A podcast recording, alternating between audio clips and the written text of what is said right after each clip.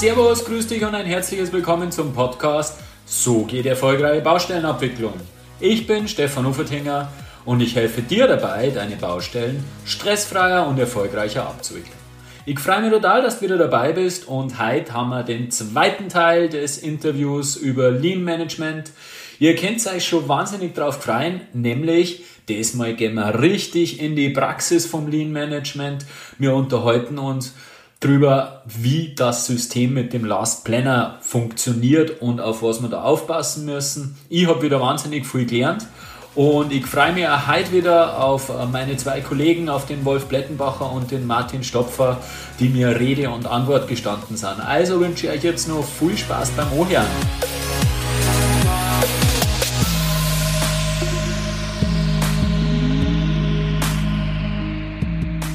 Ja, im ersten Teil äh, unseres Gespräches zum Lean Management haben wir uns über die Grundlagen äh, dieses Systems und dieses Konzeptes unterhalten und haben sehr viel gelernt darüber, wo es herkommt, äh, was es für einen Nutzen haben kann, eben auch für uns in der Baubranche.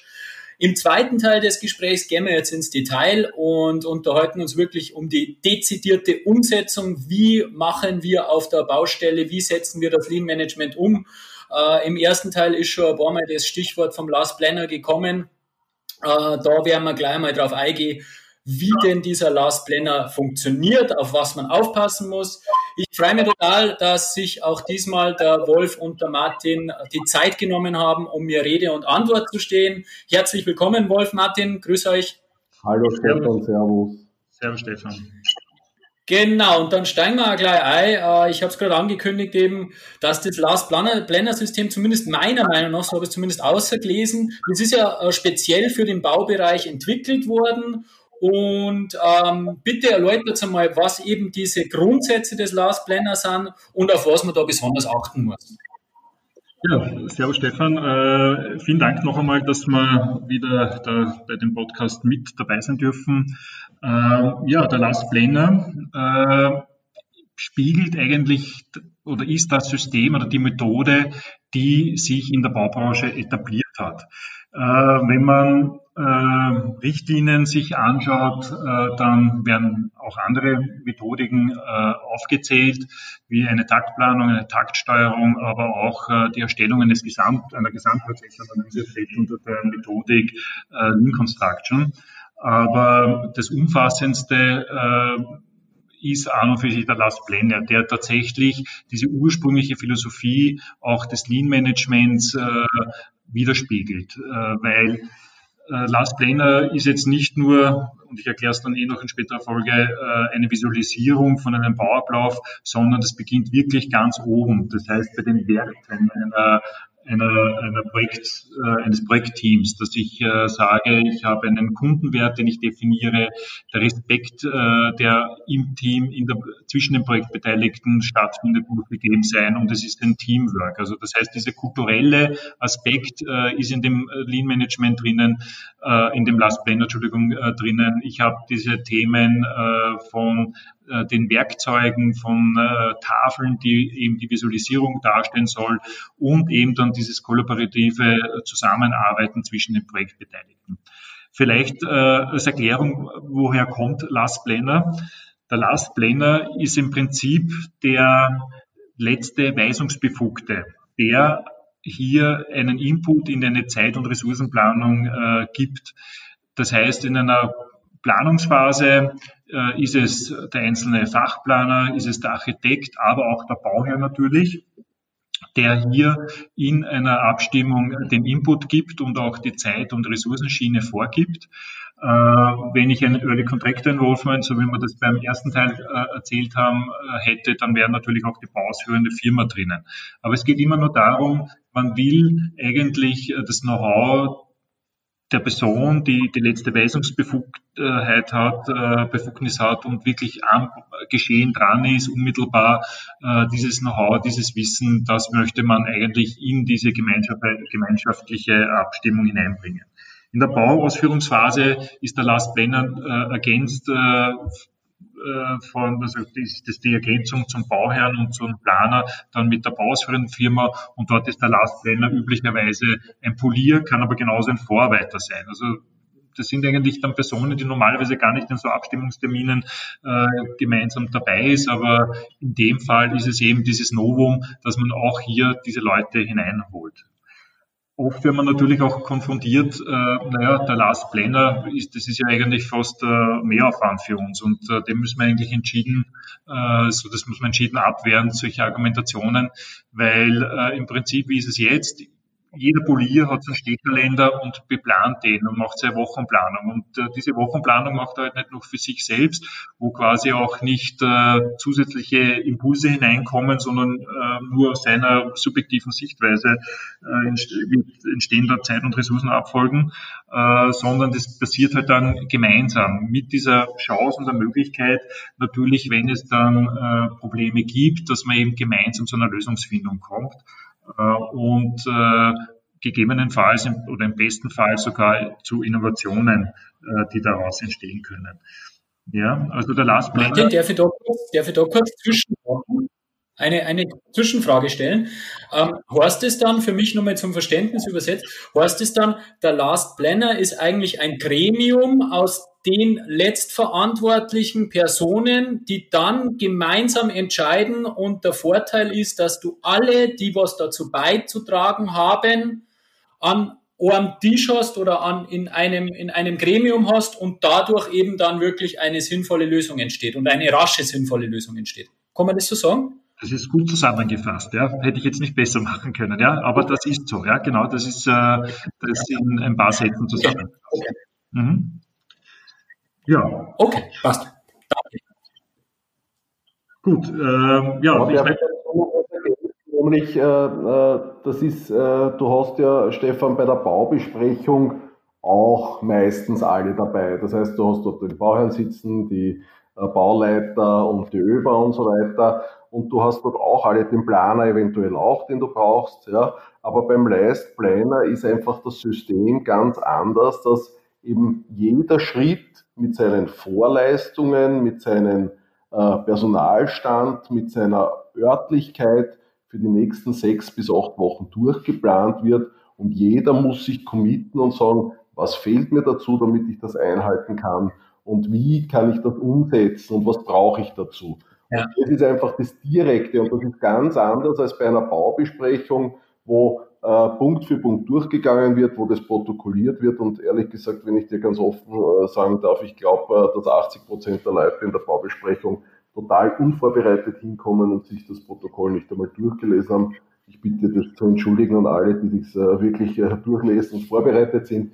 Ähm, aber die meisten hocken drinnen und, äh, und hoffen nur, dass das bald vorbeigeht. Also es ist schon eine ganz, ganz andere menschliche Zusammenarbeit wo jeder aktiv mitarbeiten muss, wo jeder äh, auch sagen muss, was er dafür braucht. Und das Zweite ist, äh, man sieht auch, wenn sofort, wenn irgendwo ein Vorgang nicht klappt oder nicht geklappt hat, äh, dann wird sofort hinterfragt, warum hat das nicht geklappt und das wird, äh, äh, und das wird sofort versucht zu lösen. Und das Menschliche dabei ist, dass wenn eine Firma oder ein Planer oder ein, der Bauherr seine Entscheidungen öfter nicht äh, trifft, dann wird das hier schonungslos natürlich aufgezeigt. Das heißt, auch eine andere Fehlerkultur muss dafür äh, äh, greifen. Ja. Das ist ja ganz, ganz wichtig, weil die Fehlerkultur ist ja sowieso katastrophal, wenn ich das, wenn ich das zwischen, zwischen einem mal sagen darf.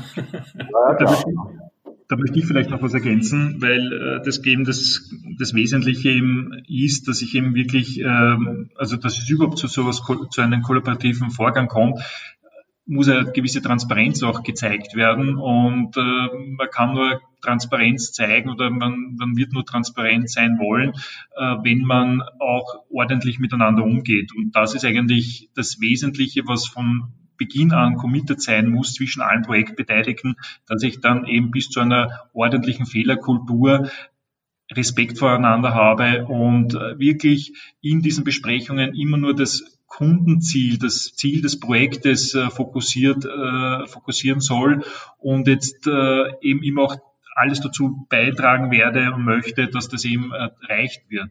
Und es ist auch nicht so, dass wir jetzt sagen, Last Planner, hurra, wir schmeißen uns in eine Besprechung hinein und fangen zum Planen an.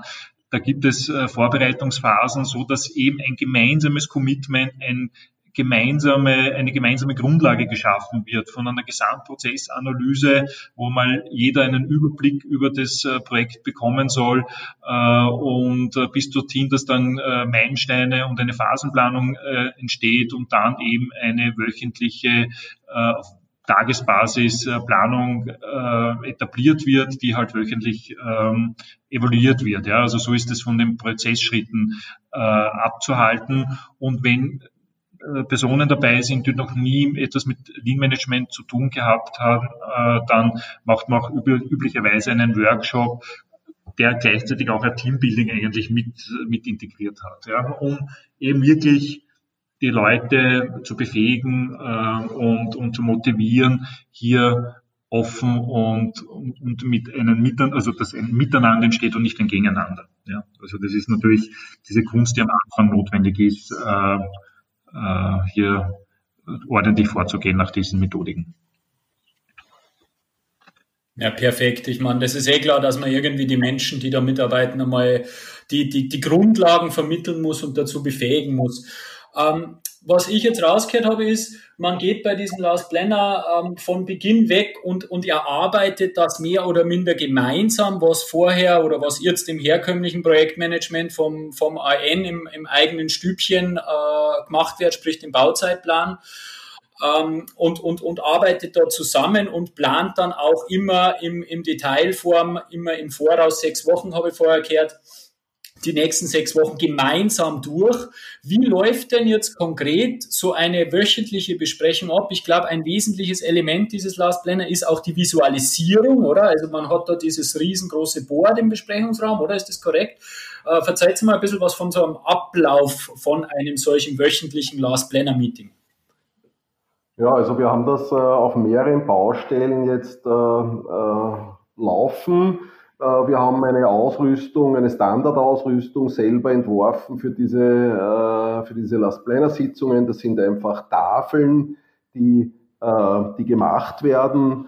Das sind sechs Tafeln für jede Woche eine und auf diesen Tafeln kann man jetzt seine, das wird ja mit Post-its, die haben eigene Post-its gemacht. Auf diesen Post-its sind Informationen, nämlich die Farbe des Post-its zeigt uns, welche Firma das ist, die die Örtlichkeit kommt drauf und der Mitarbeiterstand und ein paar andere Informationen. Aber so die Grundlage natürlich muss schon sein, ein ganz offen gesprochen ein ordentlicher äh, Bauzeitplan, der vorher gemacht wird. Das kann im MS Project sein oder eine sogenannte Gesamtprozessanalyse, wo man mal analysieren muss im Groben, welche Prozesse haben wir denn. Und äh, Stefan, du kennst auch die ganzen Bauzeitpläne, die wir haben. Da ist halt dann eine Woche ein Gewerk drauf und da steht dann, äh, was weiß ich, der Trockenbauer eine Woche äh, in irgendeinem Geschoss. Ja, aber dass der Trockenbau ja zum Beispiel ein ganz wesentliches Gewerk ist und wahnsinnig viele Schnittstellen in sich birgt mit der Haustechnik, mit dem Elektriker, mit dem Fliesenleger nachher, äh, mit dem Estrich und so weiter. Diese ganzen Themen schließen ja zusammen und die werden über einen Bauzeitplan überhaupt nicht mehr abgebildet. Äh, ja? Und, und diese Schnittstellen, diese Schnittstellen muss man im Detail durchsprechen und die muss man aus dem und die Probleme, die bei diesen Schnittstellen auf uns zukommen, bei jeder Baustelle oft gleich. Trotzdem kommen sie immer wieder auf uns zu und trotzdem können sie immer wieder gelöst und diese Schnittstellen werden in der Last Planner Sitzung ähm, äh, gelöst. Wie konkret, also werden die dann auch wie so, also sieht man das dann, dass diese Schnittstellen ähm, da sind oder, oder wie kann ich mir das vorstellen, weißt du, oder weiß man das, das muss man sie trotzdem noch ansprechen? Nein, nein, das wird visuell äh, ganz klar mit diesen Post-its auf diesen sechs Wochen Tafeln äh, wird es ersichtlich. Das heißt, äh, die Baufirma oder der, der, das einzelne Gewerk hat ja auf seinem äh, ähm, Post-it auch die Spalte Vorleistung. Das heißt, er muss auch sagen, zum Beispiel, wenn eine Vorleistung fehlt, das kann sein, zu einem gewissen Zeitpunkt noch das Vorgewerk, zum Beispiel der Fliesenleger, wenn der noch keine Wand hat, dann muss er sagen, pass auf, bis zu diesem Zeitpunkt brauche ich aber die Wand. Ja. Oder das kann auch sein, bis zu diesem Zeitpunkt brauchen wir eine Entscheidung durch den Architekten, wie wir das überhaupt machen sollen. Und du weißt ganz genau, eine Entscheidung des Architekten hat dann nach sich noch Fristen, wie eine Werksplanung zu machen, diese Werksplanung freizugeben und dann kommt noch Produktionszeiten und so weiter. Das sind alles Themen, die man sehr oft vergisst. Das heißt, wir haben auch oft technische Abhängigkeiten. Äh, der Estrich muss austrocknen und solche Dinge. Und die kann man dann, die muss man dann im Detail abbilden und äh, das wird visualisiert mit diesen ähm, äh, Post-its und alle Informationen werden da angeführt. Und das Zweite, was man macht, man hat noch eine zweite äh, Tafel, wo dann Schwierigkeiten oder Probleme äh, aufgezeigt werden. Das heißt, äh, es gibt dann so einen Art Themenspeicher, ja, da werden auch nur Pickeln drauf gepickt das wird dann abfotografiert und ausgesendet. Das heißt, alle Probleme, die es geben könnte oder gegeben oder gibt, werden dort gesammelt und werden visualisiert. Sensationell. Also vielleicht, wenn ich das nächste Mal in Wien bin, äh, vielleicht äh, ladet ihr mich mal auf eine Baustelle ein, wo das gerade angewendet wird und sagt mir sowas, weil äh, total spannend. Ähm, möchte ich mehr davon. Na gerne, ja. Ja, und freue mich schon drauf. Und, und vielleicht ergänzend ja. noch das, äh, das äh, starke Element auch in dieser gemeinsamen Abstimmung und in den äh, Schnittstellen und äh, Lösungsfindungen zwischen den Schnittstellen ist dann das, dass ja nicht nur die Besprechung äh, daraus besteht, dass ich äh, hier eine Vorausschauplanung mache, sondern äh, dass ich ja auch immer die Vorwoche evaluiere. Und äh, Abweichungen, es kann ja natürlich sein oder es ist auch natürlich immer wieder mal der Fall, dass äh, die Ziele, die, die äh, Zusagen, die ich getätigt habe auf Tagesbasis äh, nicht eingehalten habe, weil zum Beispiel meine äh, in meiner Mannschaft äh, Krankheitsfälle gegeben, äh, also vorgekommen sind und ich dadurch zu wenig Ressourcen auf der Baustelle gehabt habe und die Leistung nicht beenden, beenden konnte. Und äh, das, äh, das wird auch wöchentlich evaluiert. Äh, das ergibt ja dann irgendwo vielleicht einmal eine, eine Störung, einen Verzug und dann wird auch wieder gemeinsam daran gearbeitet, dass das ähm, äh, gerichtet wird und dass man wieder auf Schiene kommt von, der, von dem vorgenommenen Ziel. Und äh, es ist auch einer, und da gibt es eine Tafel, die ist noch zusätzlich zu diesen Wochentafeln, äh, wo eben diese Verzögerungs- und Störungsgründe äh, monitort werden. Und äh, da gibt es auch einen Grund, der heißt nämlich äh, fehlerhafte Vorleistung oder mangelhafte Vorleistung. Äh, da wird äh, dann festgestellt, dass äh, quasi ein Gewerk nicht äh, nach, äh, also nicht arbeiten konnte, weil das Vorgängergewerk irgendwo einen Mangel hinterlassen hat. Und das bewirkt natürlich dann eine, eine Störung. Und das wird gelöst. Also da wird trotzdem jetzt nicht äh, drauf äh, losgestritten, sondern es wird immer pragmatisch versucht, okay, es sind Fakten, die Macht des Faktischen kann ich nicht verändern, wie löse ich es? Und äh, die Erfahrung, die wir haben, ist dann doch äh, diejenige, dass wenn das mehrmals vorkommt, die Leute natürlich äh, oder die Poliere ein bisschen bei der Ehre gepackt werden. Das ist ein bisschen der psychologische Effekt, weil da steht, das ist ja nicht eine sitzende Tätigkeit, man steht, mietet sich auf der Tafel und damit spornt man den Ehrgeiz an, dass gerade dieses Fehler- und mangelhafte Thema äh, nicht so häufig vorkommt und hat dann wieder den Effekt, äh, das haben Gewährleistungsabteilungen von äh, großen Baufirmen auch äh, als Feedback, dass generell das ganze Mängelthema um ein Wesentliches reduziert werden. Und da sind wir dann wieder bei diesen Verschwendungsarten, die wir in Teil 1 einmal besprochen haben, und sich eben dieses Lean Management wirklich wesentlich auf das Thema äh, Mängelreduktion auswirkt. Ja. Also das wollte ich noch ergänzen. Ja, wunderbare Ergänzung. Eine, eine Frage, eine ergänzende Frage zu dem Thema jetzt nur, was, weil es mir gerade geschossen ist. Ähm, wir haben ja, ihr sagt zwar, die, die, die äh, Nachtragssituation, Mehrkostenforderungssituation wird deutlich entschärft, gibt's nicht mehr, wie auch immer. Äh, trotzdem die Gefahr besteht nach wie vor, dass Forderungen kommen. Wie läuft es denn mit der Dokumentation? Werden dann irgendwie diese, diese sechs Tafeln einmal die Woche abfotografiert, dass man weiß, was, was Sache war? Oder, oder braucht man keine Dokumentation mehr? Oder, oder wie, wie ist das, wie, wie wird damit umgegangen? Genau, das heißt, äh, wir äh, fotografieren diese Tafeln ab und okay. Äh, wir machen auch natürlich wöchentlich ein Protokoll, das bleibt bestehen. Aber ah, okay, trotzdem. Es verändert, sich, es verändert sich einfach die Information, das heißt die ganzen Detailinformationen, wer was zu machen hat, geht eigentlich aus, den, aus, aus der visuellen Darstellung dieser Fotos heraus.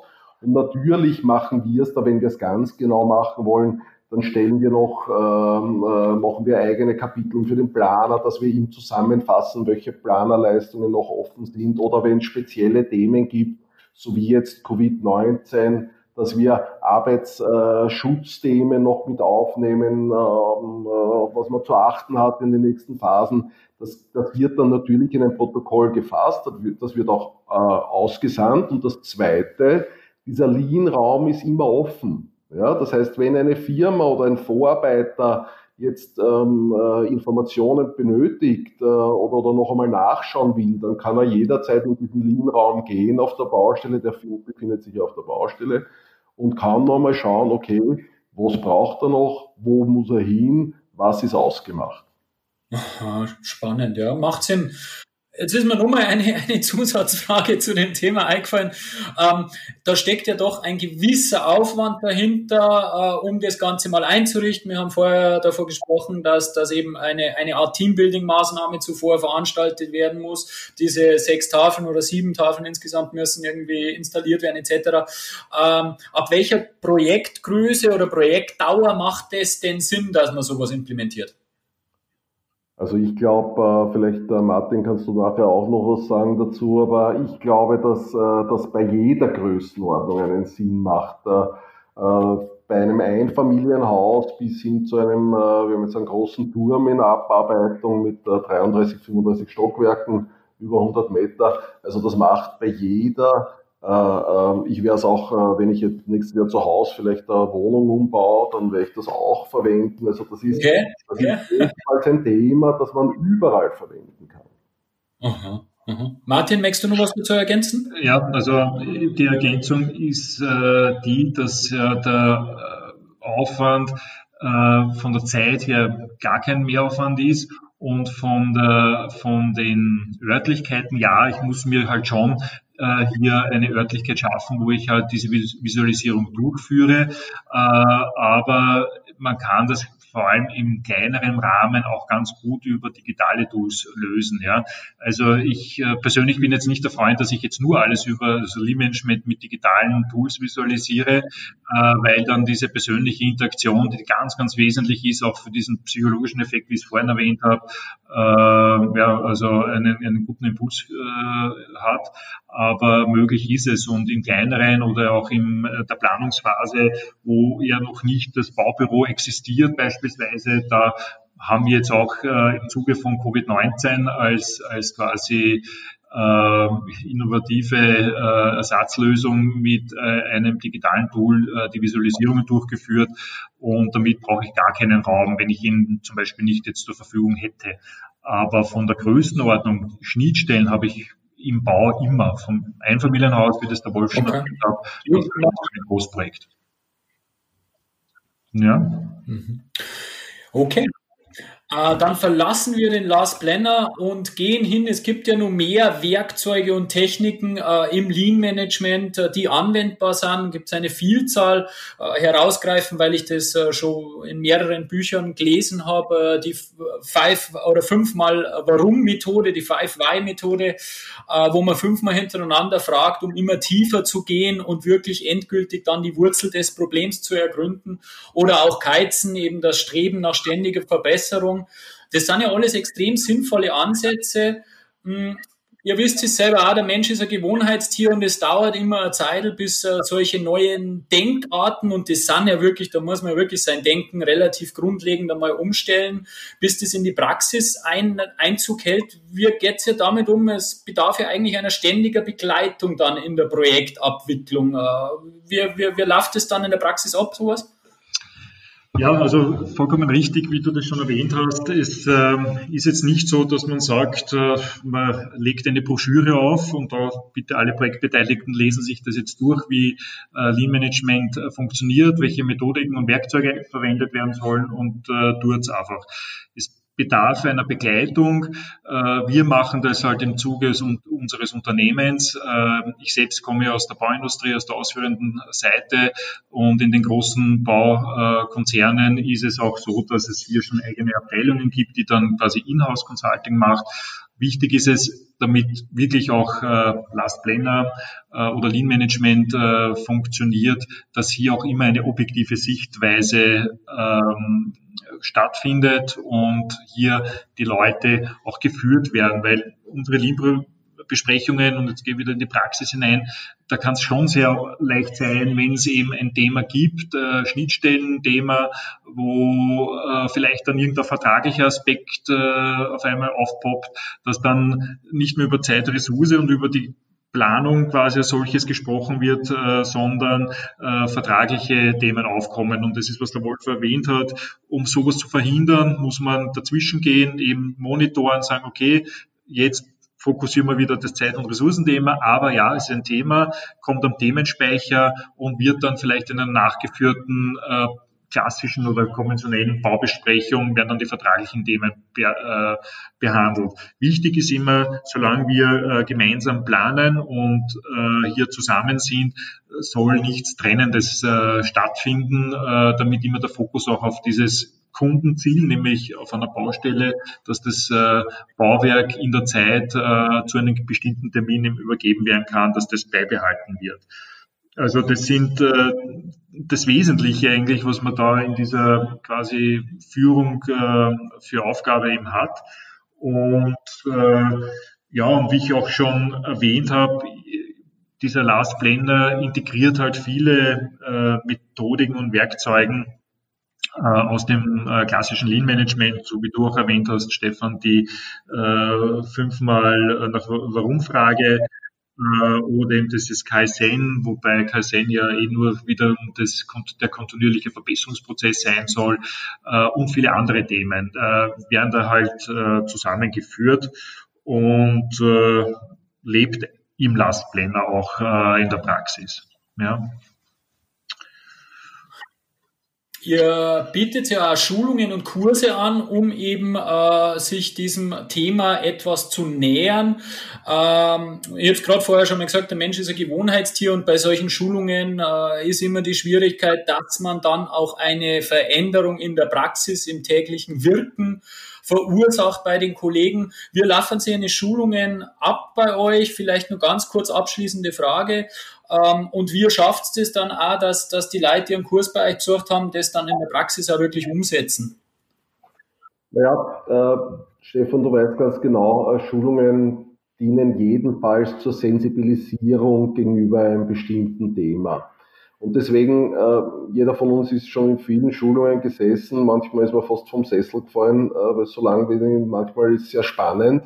Äh, und wir versuchen das natürlich äh, praxisnah zu machen. Und da gibt es natürlich, äh, man, eins muss man sagen, einen gewissen Grundstock an Theorie musst du bringen, damit die Leute den, die Grundlagen des Themas verstehen, wo das herkommt, aus der Autoindustrie, was die Ideen dahinter sind.